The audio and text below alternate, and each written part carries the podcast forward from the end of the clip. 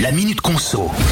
Le soleil est de retour, le moment peut-être de se lancer dans un grand ménage de printemps et le moment pour moi de vous donner quelques petits trucs pour faire un nettoyage écologique et pas cher. D'abord, si on veut fabriquer soi-même son nettoyant multi-usage, bah, c'est assez simple.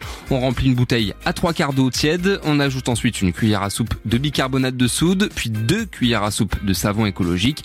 On ferme la bouteille, on la secoue, on complète avec de l'eau et on mélange une dernière fois. Sinon, pour nos chemises froissées, on pense à frotter la semelle de notre fer à repasser avec le côté pulpe d'un demi-citron jaune, légèrement saupoudré de sel. Et puis si on a un lave-vaisselle, il eh ben faut surtout penser à bien le détartrer régulièrement et pour ça, on peut le faire tourner à vide en glissant dans la machine un verre de bicarbonate.